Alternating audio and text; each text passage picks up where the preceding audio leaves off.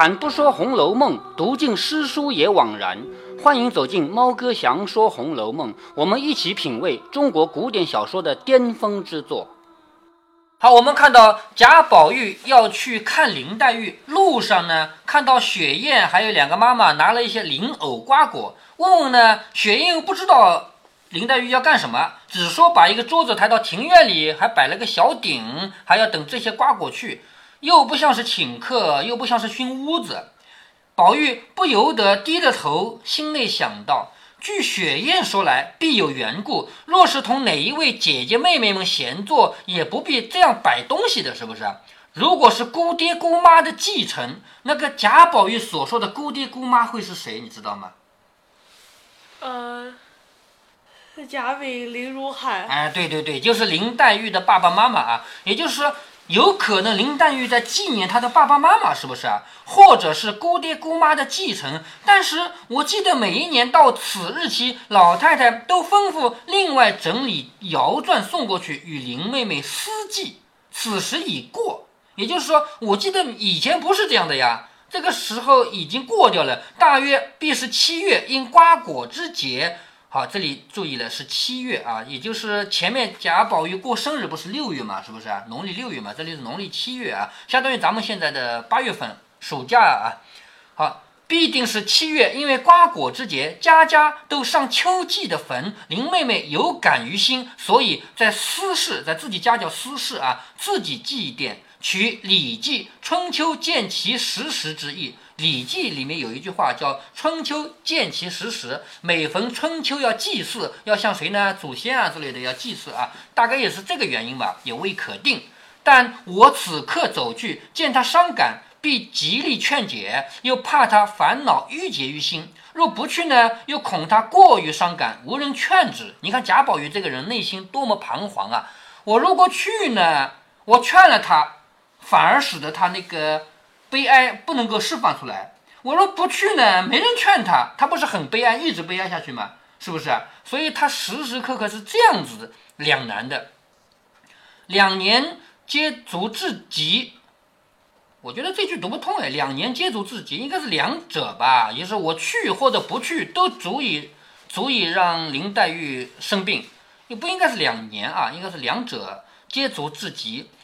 莫若先到凤姐姐处看一看，到彼稍作即回。也就是我既不是不去，我也不是现在去，我先去王熙凤那里去坐一坐，然后再过去。那我两相其两相其美了吧？我又劝了，我又我又没有让他一直哭，我又没有立刻劝，是不是？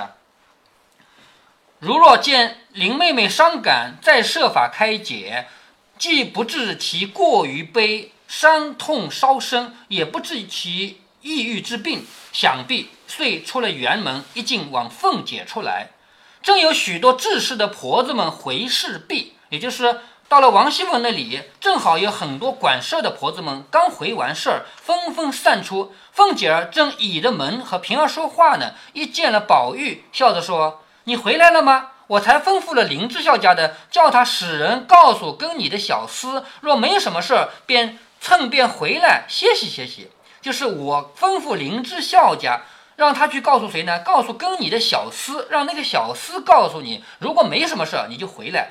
他以为贾宝玉还在宁国府那边丧事上面呢，那个那么忙那么累，是不是？如果没什么大事，你就回来。再者那里人多，你哪里经得住那些气味儿？也就是贾宝玉这么一个高贵的人，那边人来人往，有的臭的，有的香的，是不是？你哪里经得住那么些气味儿？不想恰好你倒来了。宝玉笑着说：“多谢姐姐记挂，我也因今日没事，又见姐姐这两天没往那府里去，不知身上可大愈否？就是我正好没事啊，而且你这两天没去，我不知道你身上的病好了没有，所以我回来看看。”凤姐说：“左右也不过这样，就是好也好不起来，坏也坏不下去，左右也不过就这样，三天好，两天不好的。老太太、太太不在家，这些大娘们，唉。”哪一个是安分的？每天不是打架就是拌嘴，连赌博偷盗的事情都闹出两三件了。虽说有三姑娘帮着办理，她又是个没出阁的姑娘，也有叫她知道得的，也有往她说不得的事儿，只好强争着罢了。好，什么意思啊？虽然说贾探春在管这个家，但是贾探春毕竟没有嫁人，有些事儿是不方便让一个小姐去管的，还只能由王熙凤这样的奶奶来管，所以没有办法，她还要强撑着管一些事，只不过是可以分掉一点事儿罢了。总不得心静一会儿，别说想病好，求其不添也就罢了。什么意思啊？像我这么忙，还想要病好吗？只要不添病，我就已经很好了。宝玉说：“虽如此说，姐姐还要保重身体，少操些心才是。”说毕，又说了些闲话，别了凤姐，一直往园中来。你看，贾宝玉去看王熙凤，其实是为了拖一拖时间，让林黛玉有什么。悲伤的先释放掉点，然后再去劝她。进了潇湘馆院门看时，只见炉鸟残烟，炉就是那个鼎啊，那个炉子啊，袅袅的飘残烟。残烟什么意思啊？就是已经烧完了，剩下一点点了，是不是？炉鸟残烟，殿于玉体，就是那个殿是祭奠啊，还只剩一点点了。紫娟正看着人往里搬桌子收陈设呢。好，也就是把这个桌子摆到院子里来上供，供完了，现在要把东西给搬进去了。宝玉便知道已经祭完了，进入屋内，只见林黛玉面向里歪着，病体艳艳，也就是林黛玉嘛，一年到头生病的嘛，那个样子啊，看起来也挺美的样子，像西施啊，大有不生之态。什么叫不生之态呢？就是病得比较严重了。紫娟连忙说：“宝儿也来了。”林黛玉方慢慢的起来，含笑让座。宝玉说：“妹妹这两天可大好些了。就是你虽然看人家病得很严重，你问总不能问。哎呀，你病得这么严重，总不能这么说啊？说妹妹这两天可大好些了，气色倒觉得静些。只是又为何伤心了？就是你为了什么事情要伤心了？他还是以为林黛玉刚才是纪念谁，伤心谁了。黛玉说：可是你没得说了，好好的，我多早晚又伤心了。就是林黛玉其实没有伤心。”宝玉笑着说：“妹妹脸上还有泪痕呢，如何还哄我呢？只是我想，妹妹素日本来多病，凡事当各自宽解，不可做无义之悲。就是你如果有什么事，你就往好里面想，不要这个没有理由的去悲伤。若不作践坏了身子，是我好。”他说到这里，有些难说了。如果你身子不好了，我怎么办？贾宝玉前面不是说过好几次，你死了，我当和尚去吗？而且听说林黛玉要走了，自己一下子连魂都没有了，什么一句话说不出来，口流口水，眼睛呆着瞪瞪着。后来雪雁、紫娟来了之后，拉着不让不让走，还把那个船拿下来，那个那个船拿下来捂在被子里。哦，这下走不了了，是不是啊？所以贾宝玉是一刻离不开林黛玉的，而林黛玉身体这么差。贾宝玉的下面一句话没说，你如果作践坏了身子，我怎么办？后面没说下去。说到这里，觉得以下的话有些难说，连忙噎住了，就是不说了。只因他虽说和林黛玉一处长大，情投意合，又愿同生死，却只是心中领会，从来未曾当面说出。也就是他对林黛玉的这一份爱，从来就不可能当面说的。在那个年代，不可能像我们现在这样，我爱你啊，不可能啊。况兼黛玉心多，每每说话造次得罪了他。贾宝玉如果真的说了这个话，林黛玉不是要生气的吗？你还记得前面动不动就是我告诉舅舅去，是不是啊？就说你居然用这种话来欺负我。其实这种话在那个年代，一方面贾宝玉说不出来，另一方面就算你强撑着说出来，林黛玉听了也不行，也也不是按照那个规矩是不能听。所以呢，以往经常说了造次了，得罪了他。今日原是来劝解的，不想又把这个话给说造次了，接不下去，心中一急，又怕黛玉恼他，又想自己心地实在是为了他好，因而转急为悲，早已滚下泪来。你看，贾宝玉还没劝林黛玉，自己先流下泪来了。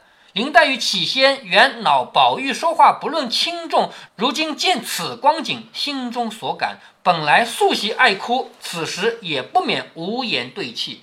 两个人面对面流眼泪，原因就很简单：贾宝玉想劝劝不出来，想说的话说不出来，一急流眼泪。而林黛玉当然知道贾宝玉为什么流眼泪啊，他们俩心灵是相通的嘛，所以林黛玉也没有话好说，只有流眼泪。两个人面对面瞪着流眼泪。且说紫娟端了茶来打量两个人，因为什么事情拌口角了吧？为什么两个人面对面在流眼泪？是不是啊？紫娟以为两个人又吵架了，因说姑娘才身上好些，宝二爷又来怄气了，到底是怎么样？他就怪贾宝玉，你不应该来吵架，是不是啊？其实贾宝玉没有吵架。你说自从那一次吵完了以后，就是平安，就是打平安觉以后，打觉以后回来吵得天翻地覆。从那以后，贾宝玉和林黛玉还有没再吵过架？没有吧？是不是啊？所以紫娟当然不知道啊。她说。姑娘身上才好了些，宝二爷又来怄气了，到底是怎么样？宝玉一面拭眼泪，一面擦眼泪啊，说谁敢怄妹妹了？一面搭讪着起来闲步，就是起来走走啊。只见砚台底下微露一指角，你看林黛玉写的诗被贾宝玉看见了，压在砚台底下微微露着指的一角，不禁伸手拿起来，黛玉忙要起身来夺，已被宝玉揣在怀内。林黛玉写的诗本来不想给贾宝玉看，现在贾宝玉拿起来了，林黛玉想要夺呢，又没夺到，已经被宝玉揣在怀内，笑着央告说：“好妹妹，赏我看看吧。”林黛玉说：“不管什么，来了就混翻，就是你到我这里瞎翻东西，是不是？来了就混翻。”一语未了，只见宝钗走进来。你看薛宝钗总是会在这个时候出现，你还记得？前面有一回，贾宝玉编了一个故事，什么岱山林子洞，还有一个老鼠啊去偷香鱼，两个人在床上挠痒痒，滚作一团的时候，薛宝钗到了，是不是啊？嗯。经常是贾宝玉、林黛玉两个人感情发展到巅峰的时候，薛宝钗到了。所以呢，有一种分析认为啊，薛宝钗处心积虑的想要从林黛玉这边夺取贾宝玉，但是以他这个人的身份啊，他不可能公开的来夺。因为那个时候连谈恋爱都是非法的，咱们现在不不违法，那个时候不允许谈恋爱的，是不是啊？所以就算他喜欢贾宝玉，也不可以说，更不可能去跟林黛玉竞争。但是他为什么总是在这种情况下能够出现呢？一种分析认为，薛宝钗就是处心积虑的，时时刻刻在制造机会，要中间插一杠子，要想夺取贾宝玉。所以这个时候。贾宝玉拿到一张纸，知道林黛玉写了诗。林黛玉说：“你给我，你给我，不要乱翻。”贾宝玉说：“好妹妹，你就赏我看看吧。”林黛玉说：“不管什么，来了就混翻。”这个时候，薛宝钗走来了，笑着说：“宝兄弟要看什么？”宝玉因没有见到上面是什么词，又不知道黛玉的心中是怎么想的，未敢造次回答，却望着黛玉笑，也就是。你问我要看什么，我总不能说我要看什么什么林黛玉写的诗，我要看林黛玉写的什么新诗，因为他不知道那张纸上是什么字儿，所以就不能回答了，就只好看着林黛玉笑。林黛玉一面让宝钗坐，一面笑着说：“我曾见古史中有才色的女子，哈，林黛玉说出来了啊，我见过历史上那些古代女子啊，有才的，有色的，这个色是相貌啊，才华和相貌都有的。”终身遭际，令人可欣可羡、可悲可叹者甚多。就是他们的命运，让人又羡慕又悲又叹。今日饭后无事，因欲择出数人，胡乱凑几首诗以寄感慨。就是我从历史上那些美女中找出几个人来，我来为他们写一些诗。可巧探丫头来会我瞧凤姐姐去，我身上懒懒的，没有同她去，才将做了五首，一时困倦起来，撂在那里。不想二爷进来就瞧见了，其实给他看了倒没什么，但只是我嫌他是不是写给人看去。林黛玉的意思就是，贾宝玉要看是没关系的，但是贾宝玉不要把它传到外面去，毕竟是我们里面的诗嘛，不要传到外面去啊，不要写给别人看去。宝玉忙说：“我多早晚给别人看来。”昨日那把扇子原是我爱的那几首白海棠的诗，所以我用小楷写了。不过为的是拿在手中看的便宜，我岂不知闺阁中的诗字迹不轻易往外传送的？还记得前面的海棠诗吗？海棠诗曾经漏到外面去了，外面好多人就。传抄说，你看贾家的这些公子小姐们写的诗多好啊！贾宝玉不是有意传出去的，他是觉得这些诗好，想要经常看看，就用小楷写在自己的扇子上。但是扇子会到外面去用，是不是啊？因为这个原因才传出去的嘛。他说我不是故意传出去的。自从你说了，我总没拿出园子去。就是你说过以后，我从此以后没有把咱们的诗拿到园子外面去。薛宝钗说。林妹妹这个绿的也是，就是林黛玉顾虑的也是啊。你既写在扇子上，偶然忘记了，拿在书房里，却被相公们看见了，岂有不问是谁做的呢？倘或传开了，反为不美。就是如果传出去了，知道是我们闺阁里的女孩子写的，就不好了。自古到女子无才便是德，这句话听过没有？女子无才啊，听过的吧？女子无才便是德，总以贞静为主，女工还是第二件。也就是在薛宝钗的眼里，女孩子第一要做的是什么？第一，安安静静的，无才，你什么也不要做，这是第一要重要的。第二重要的呢，是做手工。做那个针线活儿啊，那还是第二。其余的诗词啊，不过是闺中的游戏，闺是闺阁啊，闺房啊，闺房中的游戏，原可以会，可以不会。咱们这样人家的姑娘，倒不要这些才华的名誉，什么意思啊？我们这样的女孩子是富贵人家的官家小姐，我们更应该无才便是德，我们不能够会写诗，就算写了，也不能传到外面去。英又笑着向黛玉说：“拿出来给我看看，无妨。”只是不叫宝兄弟拿出去就是了，就是薛宝钗的意思，我们写的不要传出去，所以呢，你给我看看吧，我们都不要传出去。林黛玉笑着说：“既然这么说，连你也可以不必看了。你不是说女子无才便是德吗？既然这样的话，那都不要看了。”又指着宝玉笑着说：“他早已抢了去的。”宝玉听了，方自怀内取出，凑到宝钗身旁，一同细看。好，接下来呢，书里面就要有五首诗，这五首诗分别纪念了五个美女。那我们下一回再来一首一首的分析啊。在今天的内容中，有一句话是读不通的，就是“两言皆足至极”，实际上是“两件皆足至极”。也就是说，贾宝玉这样做或者那样做，都可能导致林黛玉的病情加重，这叫两件嘛，都足以导致生病。把两件弄成两年，应该是拼音输入法的问题。猫哥手里这本书是二十多年前买的，书中还是有一定数量的错别字的，有些是字形相近，明显就是五笔输入造成的；有些是字音相近，明显就是拼音输入造成的；还有一些毫无来由的错别字，那就不管它了。二十多年过去了，这家出版社至今仍在出版，而且据猫哥我粗浅的观察，封面还和二十多年前是一样的。内容呢，肯定是调整过，要么调整了字的大小，要么调整了间距的大小。因为有听众把自己的书拍照给我看，内容是一样的，特别是底部的注释是一样的，但是同样的文字内容，在一页中的位置不同，从开头第一页开始就已经不一样了。所以这本书现在出版和二十多年前出版，同一家出版社，内容一样，注释一样，那一定也做过细微的调整。既然做过细微的调整，那么不知道这些错别字有没有改掉？猫哥突然想起两年前我播讲另外一部小说《仙剑奇侠传》的时候，那部小说其实最初也是纸质版的，但是有人把它改成了电子版。我是照着电子版播讲的嘛，幸亏我是一向用五笔字形的，所以那么多错别字，我一眼就知道是怎么回事，所以我可以毫无障碍地读过去。如果大家不会五笔字形的话，那么您看那本书是很困难的。如果您觉得猫哥的读书分享有趣有益，欢迎您点击订阅，这样您将在第一时间收到猫哥的更新提醒。如果您有什么要对猫哥说的，不管是赞还是批评，不管是提建议还是唠唠嗑，欢迎您在喜马拉雅平台留言。我说的是喜马拉雅平台，其他平台不是我发布过去的，所以您留言我看不见。您也可以加猫哥的公众号，四个字“猫哥在线”。您还可以加猫哥个人的 QQ 或者微信号，都是五位数三三七五幺。